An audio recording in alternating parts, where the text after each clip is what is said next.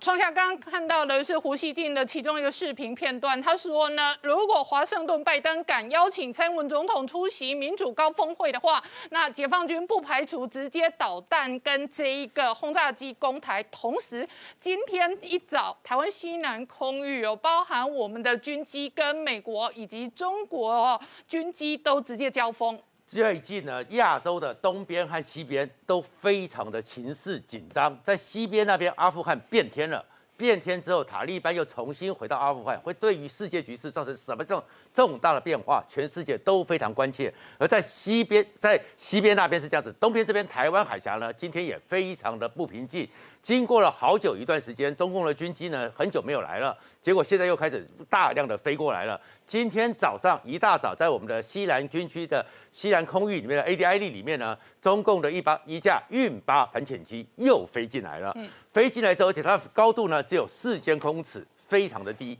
那我们当然有 F 十六上去，我们也广播在八点二十把给驱离。可是在此同时，没进到我们 AID 里，而就在西南的海域里面发现你的。美军和共机的飞机同框在那边较劲，可在这不太平静里面有一个状况是说，解放军还有中共好像他们底气更足了，因为阿富汗的沦陷让他们觉得说，哎，他们可能可以在美国现在非常尴尬的时候可以动手动脚。其中呢，里面的央视呢特别把阿富汗这件事情拿起来，跟一九七五年的西贡一样，当年美军撤出了蓝月，蓝月在一夕之间的崩溃。崩溃之后，机场充满了逃难的人群。央视就特别这样讲，所以就说这叫做美国的西贡时刻的重现。说你美国就会是这个状况，你会跟越南一样再一次的失败。然后胡锡进的《环球时报》还特别的又出来讲说，哎。你就要看清楚，华盛顿是不可靠的，华盛顿是最容易背叛盟友、抛弃盟友的。你们台独要紧张了。而先前的时候呢，胡锡进对台湾已经气焰越来越高了。十二号那天呢，是因为传出来说，今年的民主高峰会，拜登很可能邀请蔡英文一起参加，因为这个是个视讯会议，视讯会议里面没有出入境的问题，没有过境的复杂问题，可以在整个透过 Internet，大家在荧幕上同框。而这个同框对中国来讲就很有压力了，所以胡锡进那时候就警告了，说认为这件事情绝对会是中国绝对不能接受的，所以他讲说这个东西会给中国造成一次突破性的机会，只要敢同框的话，共机就要把台湾本岛上空列为巡航的范围，然后要跟一九九五年飞弹危机一样，大量的飞弹、大量的轰炸机队，不是轰炸机一架两架，轰炸机队飞到台湾，彻底的一次。解决台独讲的声音非常的呛虾，那为什么这么呛虾呢？就回到了是说，他们呢其实讲成这样子，就是美国不可靠。而在台湾内部里面，反蔡英文的某些媒体人士、某些媒体力量也是这样讲：今日阿富汗，明日的台湾，嗯，好像美国不可以保护，美国不会保护你，这样的情绪都让他们觉得就高涨起来了。而事实上呢，你也看到中国呢也出手做了一些动作，阿富汗瞬间变天之后呢，本来其实。整个北京是非常担心塔利班的，因为塔利班跟新疆的穆斯林兄弟很好，塔利班又跟巴基斯坦的毕斯路那边的整个反中国“一带一路”的力量也有结盟，所以七月二十八号的时候，王毅特别见了塔利班的代表，所以现在是说王毅也许就很可能在那个时候率先承认塔利班的这个新政权，解决掉他西边的一个压力之后。可以全力的来针对台湾这边东边这边出手。好，明姐刚刚看到的是拜登的国安幕僚苏利文哦，跟白宫的发言人沙奇都出来再次强调、再次承诺对台湾安全哦坚若磐石。但是事实上，今天一早解放军的飞机就来乱。对，其实借这个呃国际在关注哦，就是说美军撤出阿富汗这一个动作哦，那这个解放军当然不会放过这样的一个打击台湾士气的机会。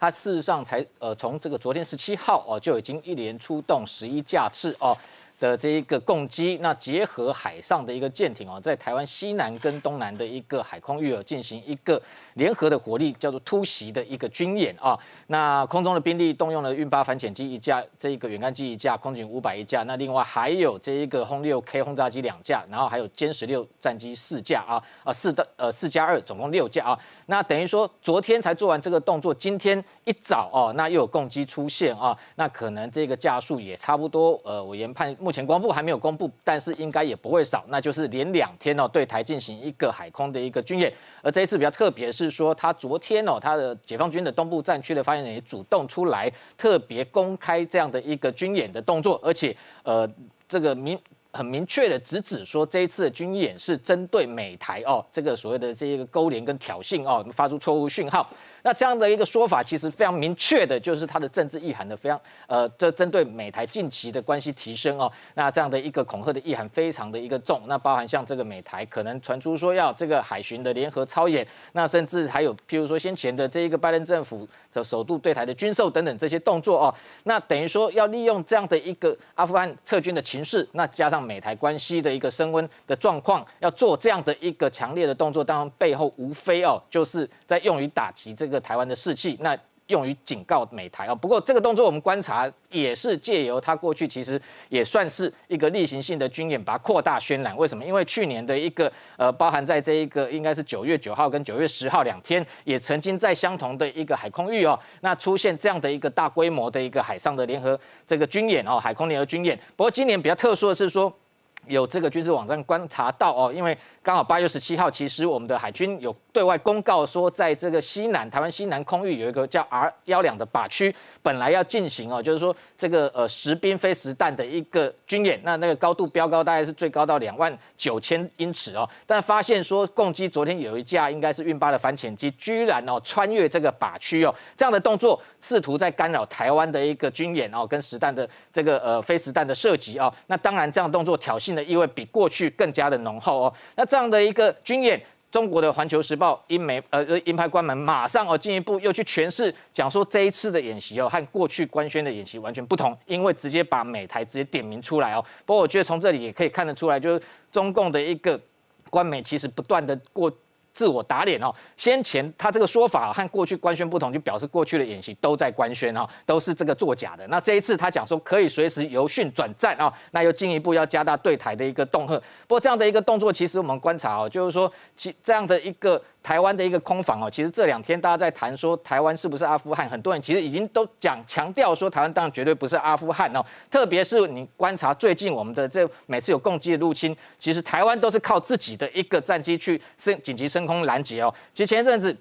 在网络上还流传一篇，同样是前国防部长冯世宽，他担任空军作战指挥官的一个任内，在这一个。呃，所谓的他们空军叫做洞里面哈，在这个监控台海情势的时候，那时候共机开始对台湾有进扰的动作哦。那那时候本来有一次共机应该是在台湾北面哦，要这个入侵台湾的相关的这一个防空识别区的动作，结果那时候这个这个呃台湾的空军 IDF 战机哦，紧急几分钟之内就升空。那时候冯世宽就下令，这个这篇文章其实标题就叫叫 IDF 给我顶上去哦。那很快的动作到这个空域，然后占。占据了这有利的这个位置哦，得在那里站位，让这个解放军的这个军机没有办法逼近。那随后要忙换手，由新竹基地的幻象战机上去站位。所以这个动作其实你可以看得出来，我们台湾自己一直在这个自我防卫哦。从一九七九年这个所谓的中美断交之后，其实台湾一直靠自己在保护自己。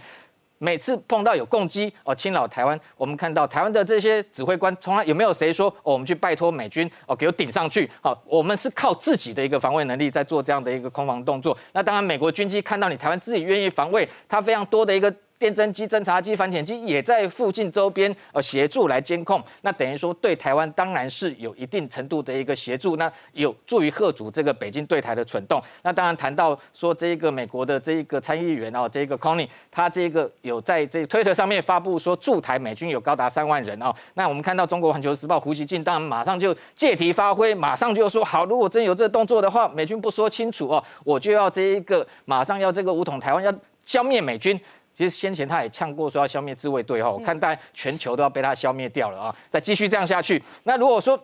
这个胡锡进，其实我想他自己也心知肚明啊，明知故问。如果真的驻台有到三万美军的员额哦，你今天北京没有办法掌握这个情势哦，在台的渗透这些共谍哦，全部要回去撤职查办了。中共的国安部门大概要关门大吉了啊！这样的一个美军在台的兵力，如果真的有的话，其实我想对方早就掌握。那为什么要这个时候他要借题发挥？当然是要借这个机会，这个对美台可能进一步合作来画红线，背后表示说北京的确非常担忧美军未来有可能把实际兵力派驻在台湾。那美军现在在台湾到底有多少兵员哦？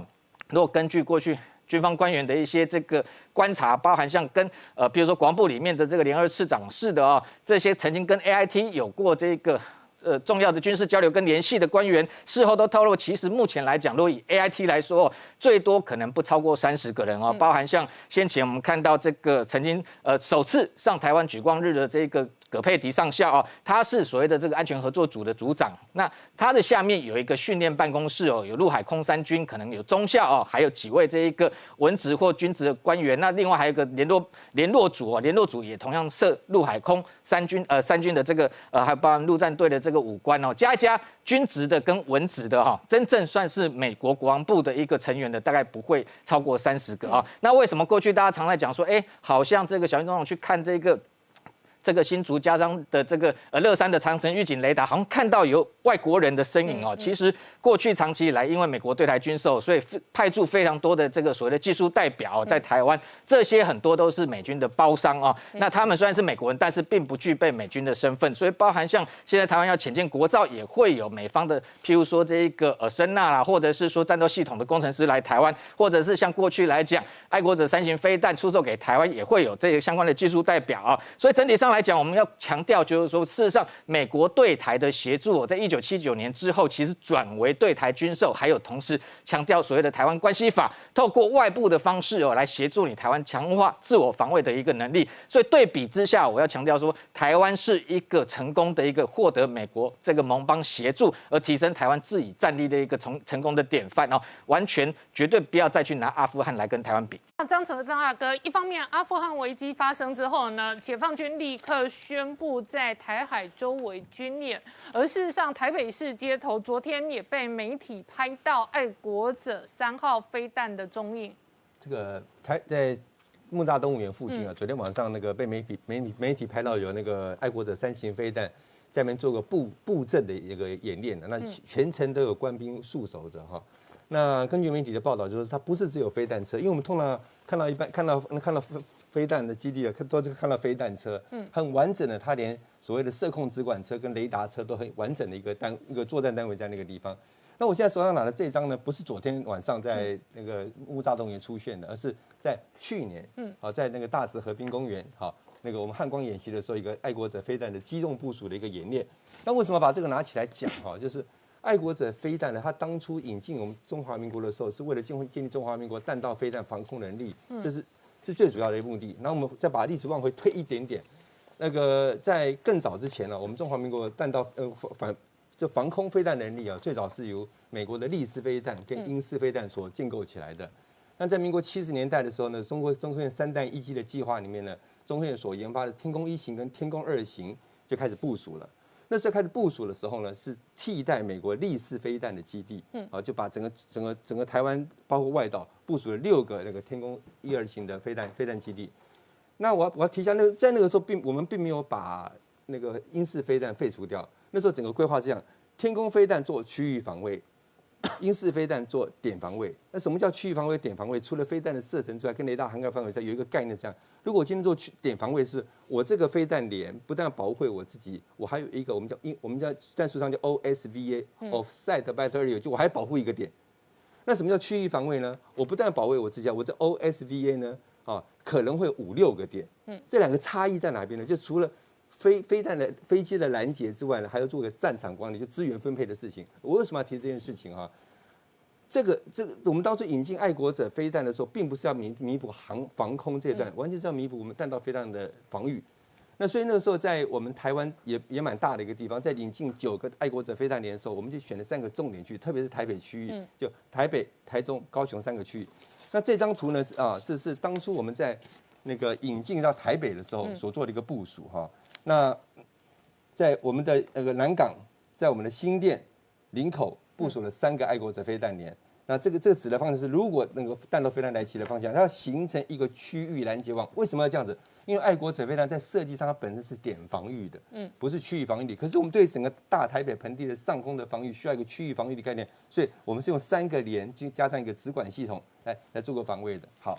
那后来爱国者飞弹引进之后呢，我们现在开始有天宫三型了。那天空三节就要弥补这这除了北中南三个都会区其他地区的防卫。所以前几天我们在节目中也谈到说，哎，这个科科学园区所需要一个要需要需要防卫嘛哈。那那个那这一部分是这个样子，这个在国防部有一个案子，在那个新呃苗栗的西湖地区，要把一个陆军以前是陆军的那个旧的一个飞弹基地，要重新回活恢复起来。那我提下那个旧的飞弹基地，那个旧的飞弹基地呢，原来是那个那个胜利女神的飞弹基地。那在当初天空飞弹要部署，那个基地就转成英式飞弹基地，就是做点防卫用的。好，那那个基地在经过国军的不断的缩编之后，它就慢慢的就就被取代掉，就不存在了。那最近呢，因为因为要要要加强科学园区，就譬如说铜铜锣，还有呃竹竹南那边科学园区的部署，那个的防卫，所以才开始哎，国防部开始思考说，要不要加强那边的一个防卫能力？好，为了加强那边的防卫能力的时候，就开始想说，哎，把那个那个飞那个那个基地重新恢复起来。那那个有些记者眼尖呐，就是从那国防部的预算那个呃构案里面看到说，那个那个飞弹基地重建的预算代号叫做飞凯二号。哦，好，为为什么要提这件事情？他讲飞凯二号，那前面就应该有个一号嘛。对。那飞凯一号是什么啊？飞凯一号是爱国者三型飞弹的性能提升案。哦。好，那这个性能提升案实际上有一些结余款。嗯。所以那个记者就猜了，那这飞凯二号呢的钱？拿来做一个那个飞弹基地的那个重重建，嗯，那是不是就是要要就是要部署爱国者飞弹？那我刚刚为什么花了一段时间跟大家说明说，那个我们在整体在防卫上，爱国者飞弹是做反弹道飞弹为主，虽然它也可以做防空飞弹的弹呃防防御哈，就反反战机的防御，但它以反弹道为主。那以北中人来部署来看，那我们天空三型在部署，天空三型当中在发展的时候，最重要的使命呢，就叫做反弹道飞弹。嗯，除了除了延长原来天空二型的射程。天空二型射程是两百公里，它会延得更长之外，它很重要就是反弹道飞弹的部署。嗯，好，那反弹道飞弹部署，当初刚开始要要要部署的时候，我们的想法是说，把原来的英式飞弹连一个个把它换成爱国的呃天空三型。嗯，因为那这样子，我们整个不管防空飞弹的防卫能力、点防卫能力或者区域防卫能力，加上那个天空三型的部署，是整个台湾的防空网就更强。所以大家讲说，台湾的防空飞弹能力是仅次于以色列，排名全世界第二，这真的一点都不假。尤其是天空三型部署之后。因为天空三型刚开始部署的时候，其实我们是部署在东岸。嗯，在部署在东岸之前呢，曾经把在台中跟高雄的两个爱国者飞弹连调到东岸过。为什么？那时候是攻击老台啊，绕台啊。哦，为了处理攻击老台，是把曾经把两个连哎机动部署到那个东岸东岸过。好，那现在刚开始我们开始看开始换装所谓的英式飞弹的时候，在东岸就先部署三个天空山的那个防防空飞弹连。天空山防空飞弹按照国防部公开的资讯呢，总共部署十二个连。嗯，那中间有一个连是刚刚讲的，就在苗栗西湖那个地方，就飞凯二号的地方。所以啊，我我我个人观点是跟那个那位媒那个记者看看观点不同。我认为啊，我们不会把好端端所建构好的爱国者的整体的防防卫网把它拆掉，应该还是会恢复原来是北中南三个地区的，然后会把那个苗栗西湖那个地区呢部署一个天宫三型的飞弹在那边。那我特别要提一下，那个那个基地其实我去过哈。那个基地当中，美在在美军部我们部署圣女女神飞弹的时代，那里面除了那个是飞弹基地之外，它是一个非常建构的非常好的一个碉堡，嗯，是一个飞弹的储存空间，好，我们叫做龙安龙安地龙安飞弹库，那那时候我们就叫这个名字，因为可以储存非常多的飞飞飞弹。那我相信说，经过这么多年，那个那个那个龙安飞弹库并没有太大的损毁，因为我们当时盖得非常坚实。那以那个地点来部署天宫三型飞弹，或者天宫一二型飞弹。对南北的资源其实是非常有效率，所以我蛮支持这个案子的。好，我们稍后回来。这一次美军从阿富汗撤军哦，引发外界的关注哦。那美国的这一个参议员事实上发了一张推特，他说呢，美军哦，如今在南韩呢驻军两万八千人，那德国三万五千四百八十六人，日本的美军呢五万人，然后竟然列出台湾哦，意思好像是驻台湾的美军高达三万人啊。对，如果就我们实际的观察啊，那特别是这个共和党的参议员这个康尼哈，他这一个还是情报委员会的委员啊，那这个数据上会不会呃弄错哦？我们不清楚。不过实际上就我的了解，呃，基本上美军如果要在在台湾驻台三万兵力哦，事实上应该是很容易被发现啊。那过去来讲，这个也许 A I T 里头有派驻这个陆战队，但是可能人数也不多，但是先前陆续有包含像这个美军的安和旅哦来台湾，包含像虎口基地呃协训哦，这数量都事实上可能呃都是百元之谱哦。那双方的这个军事交流有一些这个军官级的。这个数量都不可能到三万的这样的一个规模了哦。那其实就算过去这一个双方之间有共同防御协定哦，那美军驻台期间最高峰一直到一九七零年就越战爆发哦。那为了应越战的情势，其实美军在台驻军最多也才三万人哦。而且那时候事实上都可以看到处都是美军眷区，然后在军港附近都是美军的这个人员，那甚至台中清泉岗附近哦都美军装备，这都非常一个明确。事实上都完全是可以看得出来，但是这个康尼他为什么会有这一个动作？是助理弄错，还是特别他还是情报委员会的这个委员？当然有这个网友说他已经六十九岁高龄，会不会资料弄混了哦？但是我们不能排除是不是在试水温啊？这样的一个数据是现在是还是未来是我们不晓得哦。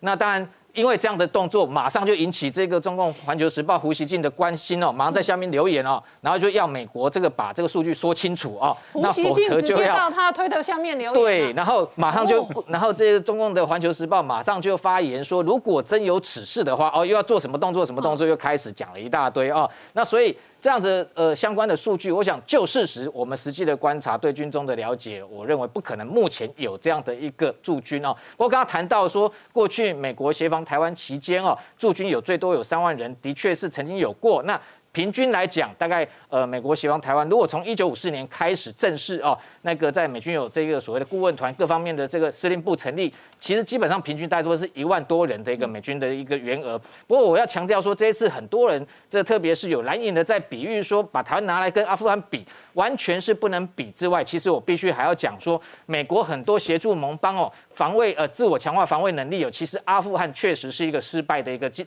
这个经验，但是台湾其实我们反而要来检视它哦，台湾反而是一个成功的一个经典啊。为什么要这样讲？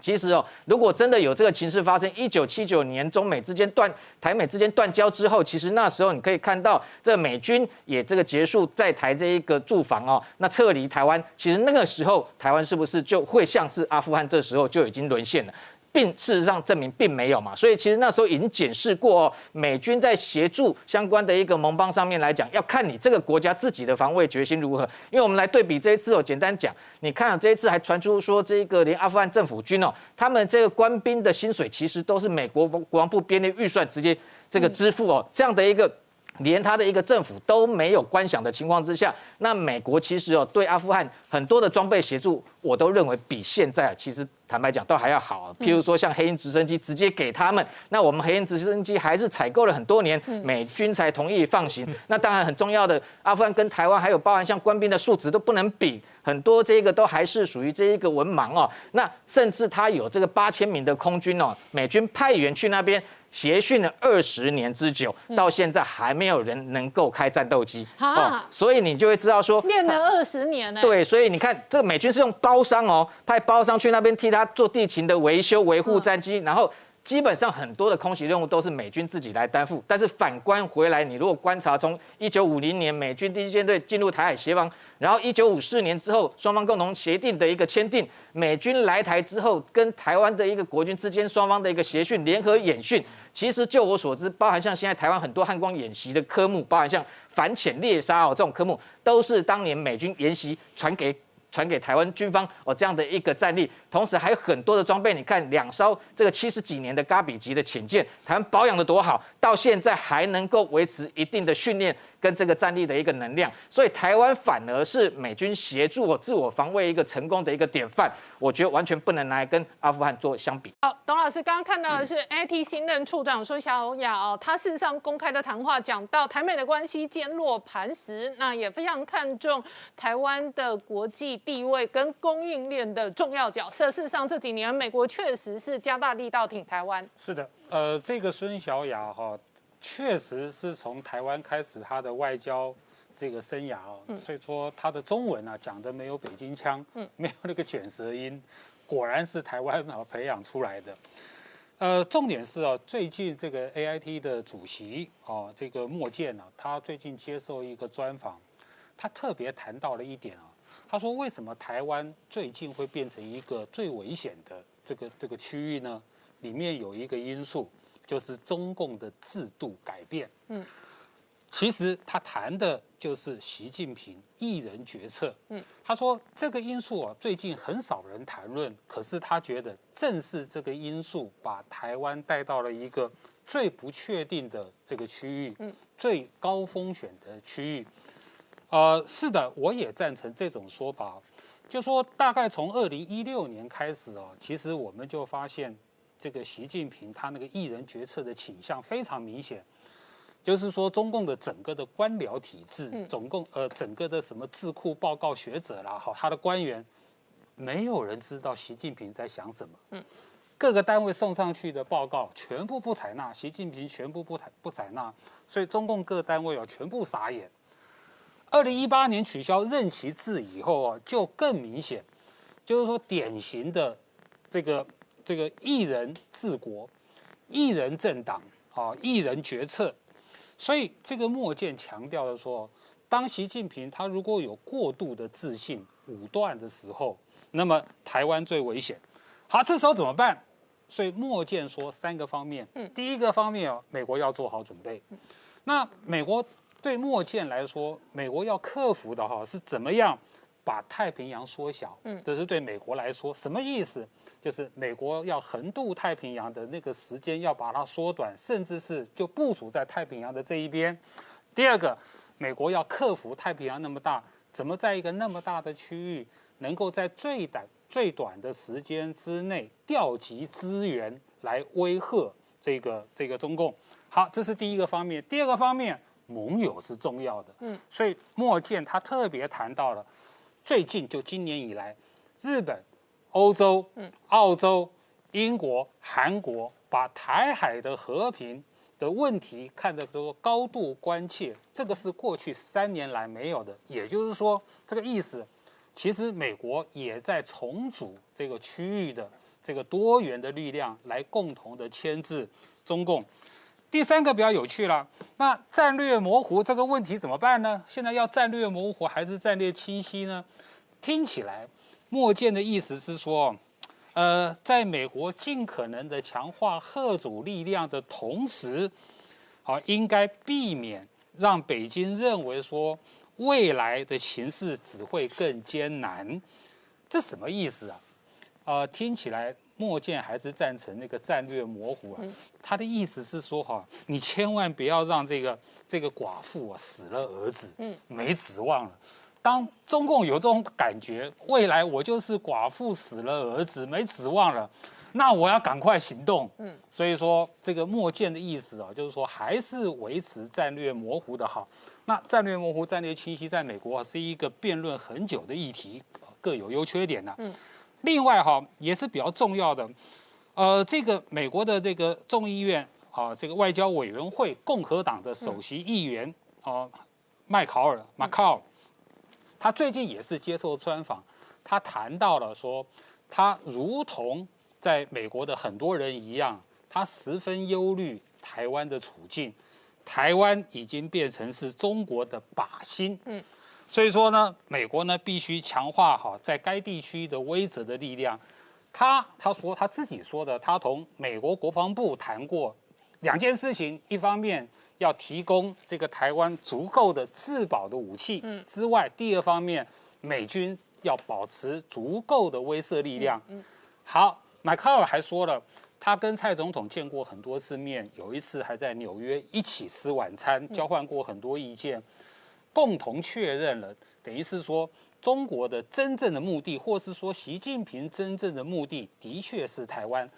香港，嗯，只是一个过渡而已。就是说，这个习近平呢，哈，他是剑指台湾，先整香港，后后面就是台湾。嗯，好，那要怎么办？我觉得麦麦考尔后面讲了一段话，哈，是透露了一个，我估计是美国的一一种战略的选择。嗯，麦考尔是这样说的，他说呢，要同时加大对南海、对东海的威慑力量，美国的威慑力量。来阻止中共这种哦这种咄咄逼人的军事态势，所以呢，你你可以这么看，就是说，好，南海跟东海美国在南海跟东海的行动，其实也是为了台湾。嗯，就是说整个太平洋是联动的。你如果中共如果在台海这边加大动作的话，美国不止在台海，嗯，它也会在东海跟南海加大这种力量。所以我们就可以看到，中共最近不是宣布吗？说在现在正在南海，嗯，举行这个最大规模的这种军事演习，演习范围十万平方公里，哇啊，这个是的确是历史上最大的。但是摆出来的，就今天公布出来的这个阵势哦，看起来又不是那么大。就是说，有一艘山东号航空母舰，好，有有有一艘零啊这个零七五的两栖攻击舰，有三艘零五五的大型的导弹驱逐舰，各类舰只加起来超过二十多艘。嗯，大不大？一点都不大。为什么？因为二零一八年这个习近平在南海大阅兵的时候。那时候的中共的出动的舰队是四十八艘，嗯，好，所以说你如果只有二十多艘这种舰哦，这种舰军舰，你把它部署在十万公里，嗯，那那几个芝麻而已。好，更奇怪的是哦，我们台湾的专家就注意到，你不是在南海军事演习吗？那么大规模，那么大范围，嗯，为什么南海上空的这个空中航线，哦，你没有通报说这个这个涉及通告？哦，或是说飞行管制没有，海海线也没有，就是说南海是国际航运、国际货运的主要航线。你既然那么大范围的军事演习，怎么没有通报任何的，等于是说航行的警告，嗯，都没有啊，或是禁区都没有啊。所以世界各国的专家现在睁大了眼睛在看。中共到底在南海干什么？那我请教一下明姐哦，同一时间哦，奥斯汀事实上哦，在访问这一个南亚的行程当中，公开力挺台湾。可是，在美国呢，这一个相关智库的易思安报告，他提及的是，北京如果攻击台湾的话，可能将动员两百万军力。对，呃，国际都在持续关注台海的安全跟和平问题哦。那美国二零四九也就是这个智库哦，那研究员易思安。那在他研究里头提出了一个论点哈，他认为说这个解放军一旦要用武力来攻台的话啊，那可能必须要动员高达两百万以上的兵力，那包含千艘以上的这个军舰。那这两百万兵力可能只是包含解放军，甚至动员武警啊，所以他认为说这个规模之大啊，可能超乎外界的想象。那同时在他研究中，他提及说台湾有可能有十四个滩头是可以进行登陆，那有十个港口中间，解放军必须至少要夺取一个啊，所以才会有先前外传说是不是可能台中港是他首要目标。不过他也强调说，台湾自己本身哦的一个防备兵力，至少常备军力来讲，至少有十八九万哦。那如果这个战时动员，至少也会有五十万以上的兵力。那今天如果一旦美日也决定要插手这个台海的一个防卫作战来讲，这个整个防卫的一个战力跟规模势必来得更大啊。不过我觉得一三的一个观点，主要是在评估说。今天解放军要具备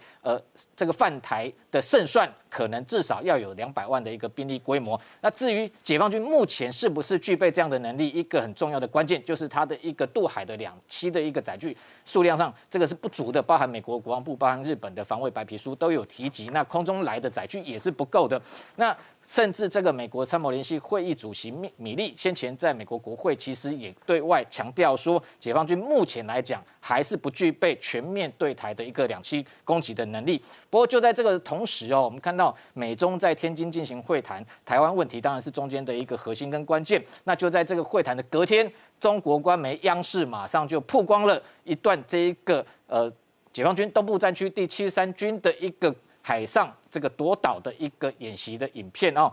那中间甚至哦，这个呃提及了说这一项演习哦，在模拟攻占一个叫幺幺九高地哦，那结果媒体一查，幺幺九高地其实在台湾的马祖这一个东居岛上面有一个幺幺九高地，所以就被指为说有没有可能是针对在夺取东莒岛哦做了一个相关的演习哦。不过这一段影片哦，其实非常长，长达七分钟哦。看整个过程哦，其实我发现几个哦，呃，蛮大的一个呃重点，就是说，其实解放军内部非常清楚哦，要渡海夺台，它的一个危险性跟困难度非常高，因为中间连他的一个两栖重型合成旅的一位营长受访的时候，都坦言说，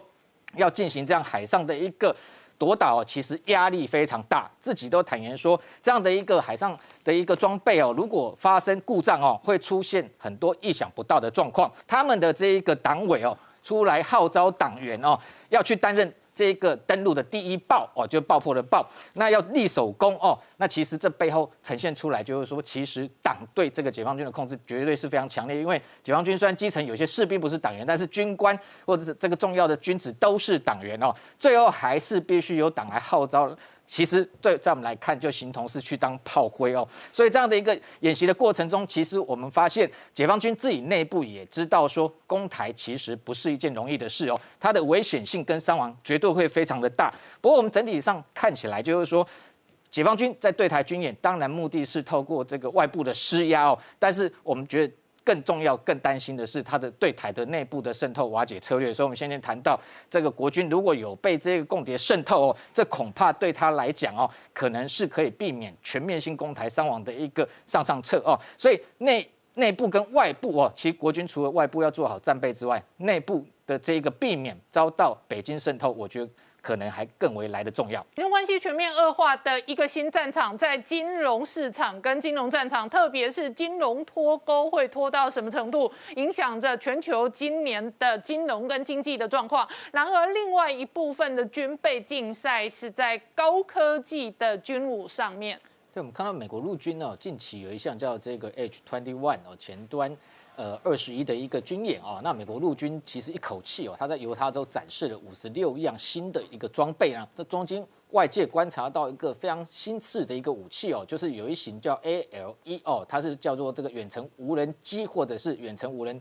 制空弹药哦，那这一型的所谓的远程无人制空弹药，的确它具备无人机跟这一个弹药的攻击能力哦，那呃，比对它的一个外观哦，非常像过去哦，其实先前 XQ 五十八 A 女武神的无人机曾经投放过，就是用无人机又投放无人机的这一型 ALTIVUS 哦六百型这小型的一个无人机哦。那这一型无人机基本上本身就不大哦。那这一次的演习过程中呢，它从地面哦，透过这一个一型叫北极星的一个双管的发射器，那从地面可以发射。除此之外，更特殊的是说，先前除了从 XQ 五十八 A 发射之外，这一次还动用了这一个美国的空降八十二师哦，它的黑鹰直升机从空中也可以投放哦。那投放这一型的这一个 ALE 远程无人无人机的弹药哦之后。它的这个飞行的过程中，更特殊的是，美国陆军已经开始哦，这个全面在换装一型的这个叫 IVAS 哦，一个过去我们介绍过，微软获得一个大大单哦，就叫做整合式的一个目视增强系统，戴在这个士兵的这个头上哦，啊直接可以接受包含像空中来自空中 F。三十五的战机的一个空中战场情资的侦测的讯息可以给他，那传递到地面之后，甚至他透过地面他自己的目视，或者是透过 iPad 就可以直接操控我们刚刚讲的这一个 L 一的远程无人机弹药。哦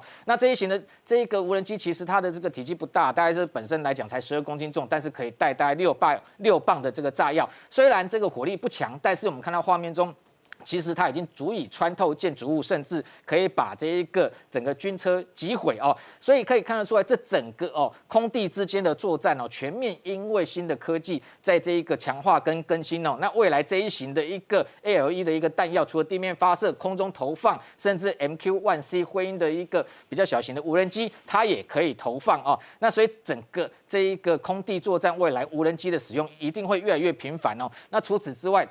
更大规模的一个爆炸场面哦，其实最近又再度看到说，这个美军的现役来讲，其实等于说是吨位最大的，超越尼米兹级的这一个新型的福特级的首艘福特号 CVN 七十八，最近又在佛州外海进行第二次的一个全舰冲击测试。这个全舰冲击测试哦，先前我们看到它的一个场面非常的一个壮观哦，就是说它在在距离这一艘航舰不远哦，在几百公尺的地方引爆，大概将近有十八吨重的这个呃爆破威力的。这一个 TNT 的炸药，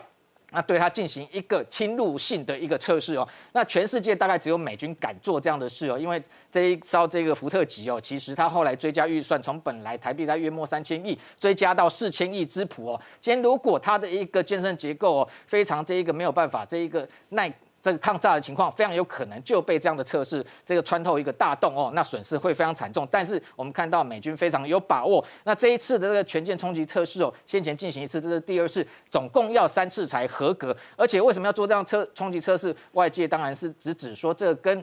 解放军发展的东风二十一 D 或东风二十六的一个这个攻击航母的反舰弹道飞弹有关，也就是说，今天航母如果就是可以紧急闪避这样的一个从天上往下垂直攻击的这一个反舰弹道飞弹的情况之下，这样的一个飞弹可能在附近进成进行变成一个错失弹哦，进失弹的情况，如果在水面下引爆，有可能也会冲击到航母本身，所以它后续哦还有三艘要打造，包含像甘乃迪号、还有七叶号、还有米勒号，那等于这一次的冲击测试。三次合格之后，要作为后续三艘整个舰艇结结构哦改造的一个重要参考。那当然整体上我们观察，就是说美军哦为什么敢做这样的一个测试哦？当然美军把航母打造出来，不是只有好看而已，相较于解放军，它还要能战，更重要的是还要耐打。好，明显刚刚看到的是美军前将领哦，他直接讲美国应该哦这一个捍卫台湾，同时哦也支持日本协助台湾。对这个美日把防卫中心这个放到台海哦，已经是越来越明显的趋势哦。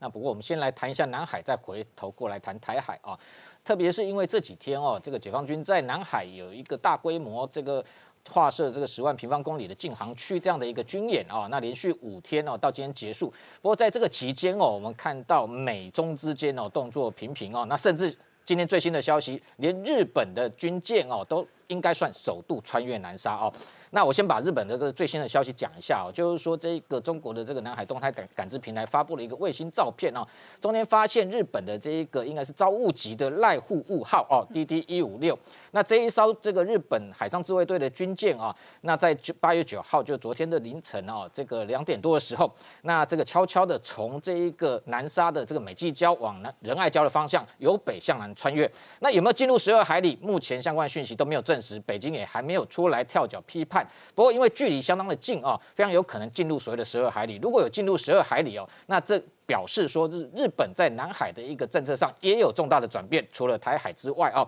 那这样的一个动作当然显示说，过去我们看到中共海警船不断的在东海向钓鱼台海域向日本逼近，所以现在可以看得出来，日本除了把防卫中心也转移到台海之外，另外在南海的部分也是你来我家我就去你家的意思哦，那等于说等于说对这个南海也是有一个呃比较强硬的一个反应跟做法。这几天中共官媒大幅报道，就是说。它的一个传统动力潜舰哦，就飞核的这个这个潜舰哈，还有这个零三九型哦，白零零三九型现在原籍是它的一个主力哦，数量是的确是不少，但是零三九 A 哦，最近被发现说似乎在武汉的这个船厂出现的刻意对外曝光，那它的一个外形，特别是它的烦躁哦，出现有曲线的设计，那另外像它的这个消音涂层，似乎看起来跟过去零三。九 A 不一样，所以国际上开始有一些专家就把它命名，包含像有零三九 B、零三九 C，到现在最新有所谓的零三九 D 哦，那这样的一个。呃，等于浅见的一个曝光，那中国的军事专家又特别对外讲说，这个就是针对台海作战用哦。那它的吨位虽然不大，可能只有三千吨，但是因为特别是它是解放军浅见系列里面，大概是这个使用 AIP 就是绝气推进动力哦，等于说它的一个经济效果其实比我们刚刚讲的零九三哦，可能要来得高。那它的一个设计目的。中国军事专家认为说，它就是为了因应在台海的浅滩作战战啊，那是不是有这样的性能？因为包含像它的尾舵是不是才 X 型，是不是适合做底，是不是适合做伏击？那这些部分目前没有曝光，但是看起来的确这样的一个传统动力潜舰，如果它打造相对比较多的数量，对于未来譬如说在封锁台海上面来讲。某个程度是造成一定的威胁，不过当然它的一个潜舰的相关技术哦，还是跟美军当然是没得比哦，还是比不上。不过基本上美国国会的一最近一份报告特别谈到中国的军力发展呢，那坦言说这个中国的一个军力过去二十年，特别是海军的部分规模不断的增加，已经这个呃变成是全球第二大啊。不过他也强调说，目前中国海军的战力其实还是只有美军战力。的百分之三十，也就是只有三成。但是如果这样只有三成的战力，为什么会威胁到美军？那最重要的是因为美军的一个战略布局是属于全球性的布局。如果在东亚这个地区来讲，中国的确。可以透过这样子只有三成的兵力获得它局部的优势，包含在印度洋北侧，包含在西太平洋哦这些地区。那特别是因为解放军发展东风二十一 D 跟东风二十六，射程分别有两千到四千公里，那还有另外东风十七高参数飞弹啊，那这些部分的确对美军形成一定程度的一个威胁。那不过美军在这个航母上面的发展还是远远胜于这个解放军，特别。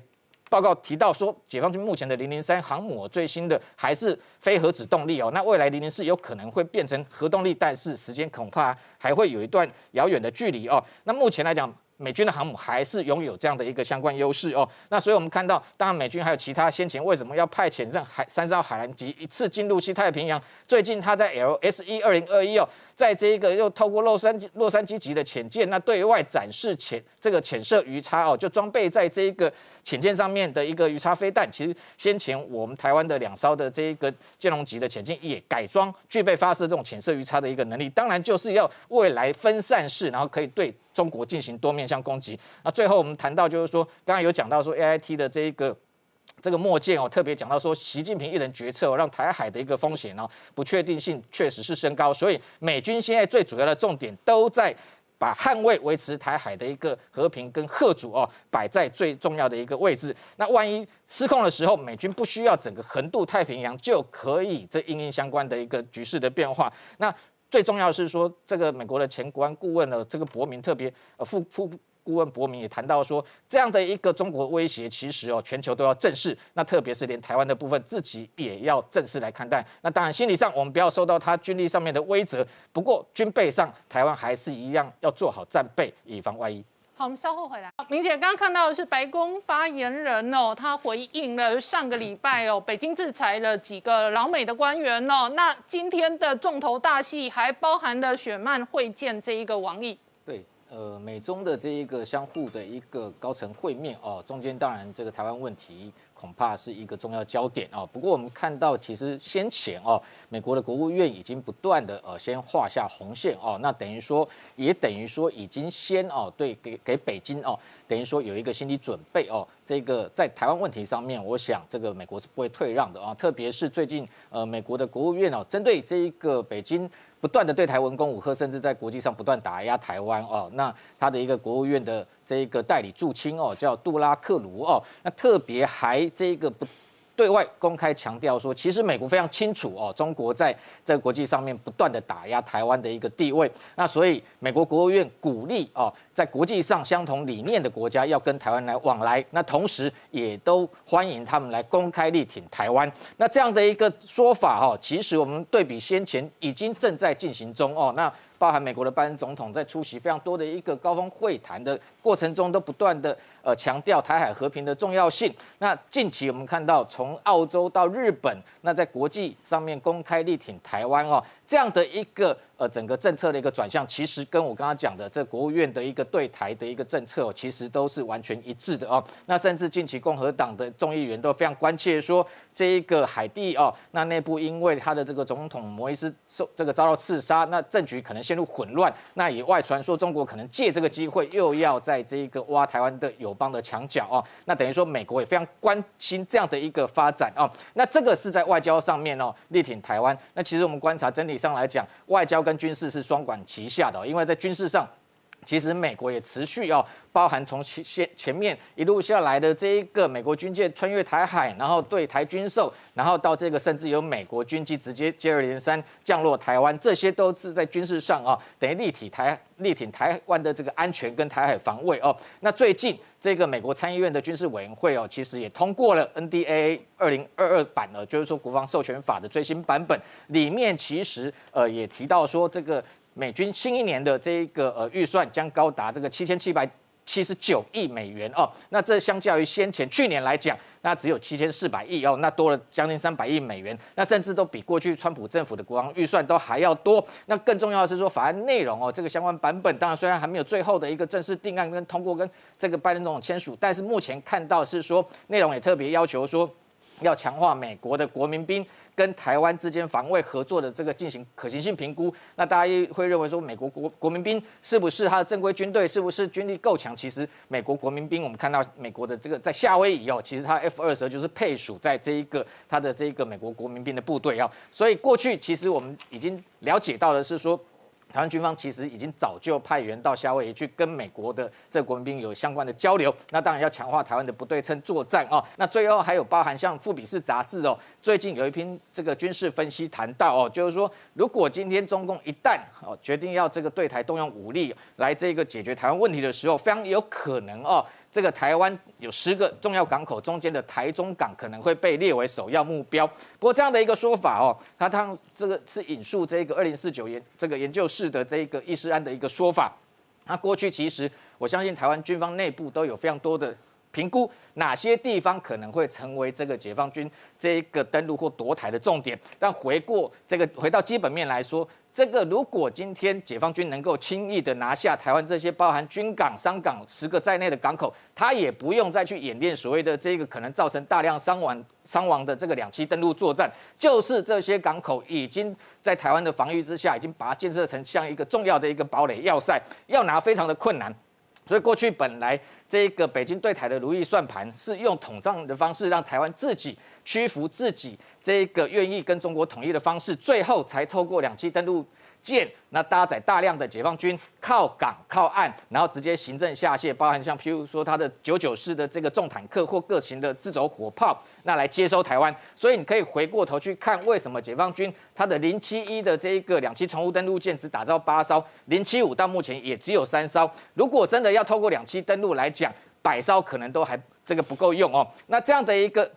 等于说这个公台的想定哦，为什么会把台中港列为目标？当然，其实我们过去长期观察国军的汉光演习，包含台中港在内，还有清泉岗机场，都不断的在进行所谓的反特工跟反空降，就是目的为了让他没有办法拿下台湾重要的港口，那直接透过这个靠岸的方式把兵力进驻台湾。所以整体上来讲，就算是这个台中港遭到这个中这个火力的袭击，台湾就我的了解。内部也曾经有评估过，这个迫不得已的时候，非常有可能就会这个炸船封港，就是说让解放军就算是攻下这个台中港，但是它也是成为一个没有办法使用的一个港口。那整个国军的一个台海防卫作战计划，当然不会让解放军能够如愿完成这样的一个目标。美中今天外交战第二回合，但是在金融的战场上，港股、陆股、中概股变成空头沙盘的核心标的。那另外一个核心战场啊，事实上在军工科技，特别是美国的 MQ 九真的很厉害。对这个美军的 MQ 九无人机哦，死神无人机近期又这一个进行所谓的性能提升哦，我们看到其实它已经有非常强大的对海跟对地的攻击能力。那最近它的这一个美国空军的五五六测试中，队哦，对这个 MQ 九等于赋予它一个新的一个。呃，能力等于说它可以在这一个陌生的一个机场进行自动起降哦。那无人机自动起降本来是它的一个基本能力哦。不过，基本这过去这项 MQ 九来讲是部署在固定的一个军用机场。那当然它有地面的控制站，也需要塔台的指引，还要后勤的人人员。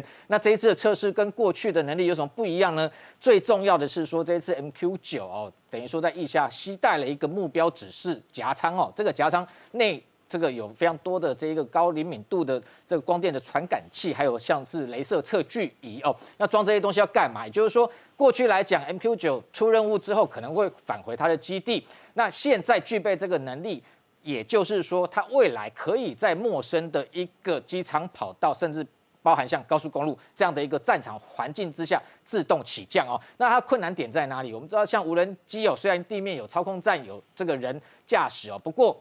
如果今天是在一个陌生的一个机场或跑道，基本上来讲，它有非常多的一个地理空间资料是缺乏的，包含像它起降的参考点。那现在它期待这一个，等于说一个夹舱。这样的一个目标夹仓，它在这个等于说要降落前，它可以在现在附近绕了一圈，等于对地面的一个环境扫了一遍之后，就建立起一个基地的一个地理空间的资料库，让它可以顺利顺利的在这个跑道上面降落，甚至直接未来可能部署在战场上面就可以升空哦。那这样的能力，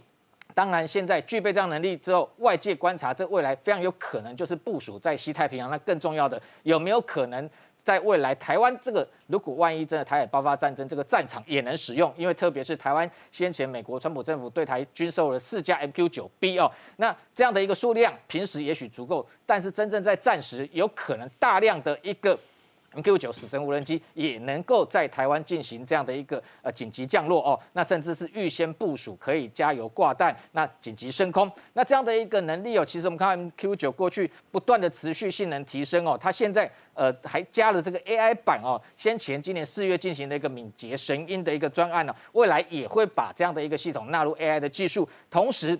它也开始在建立。呃，一个叫做制空弹药母舰的一个能量，也就是说，它可以对进行这个空对地的一个火力支援哦。那先前在陆战队美军陆战队登陆的一个演习之中哦，它进行这个密接空中的支援，等于可以满挂八至少八枚的这个地狱火飞弹对地进行这个空中的火力掩护哦。那其他还有包含在无人战斗演习，它也甚至可以。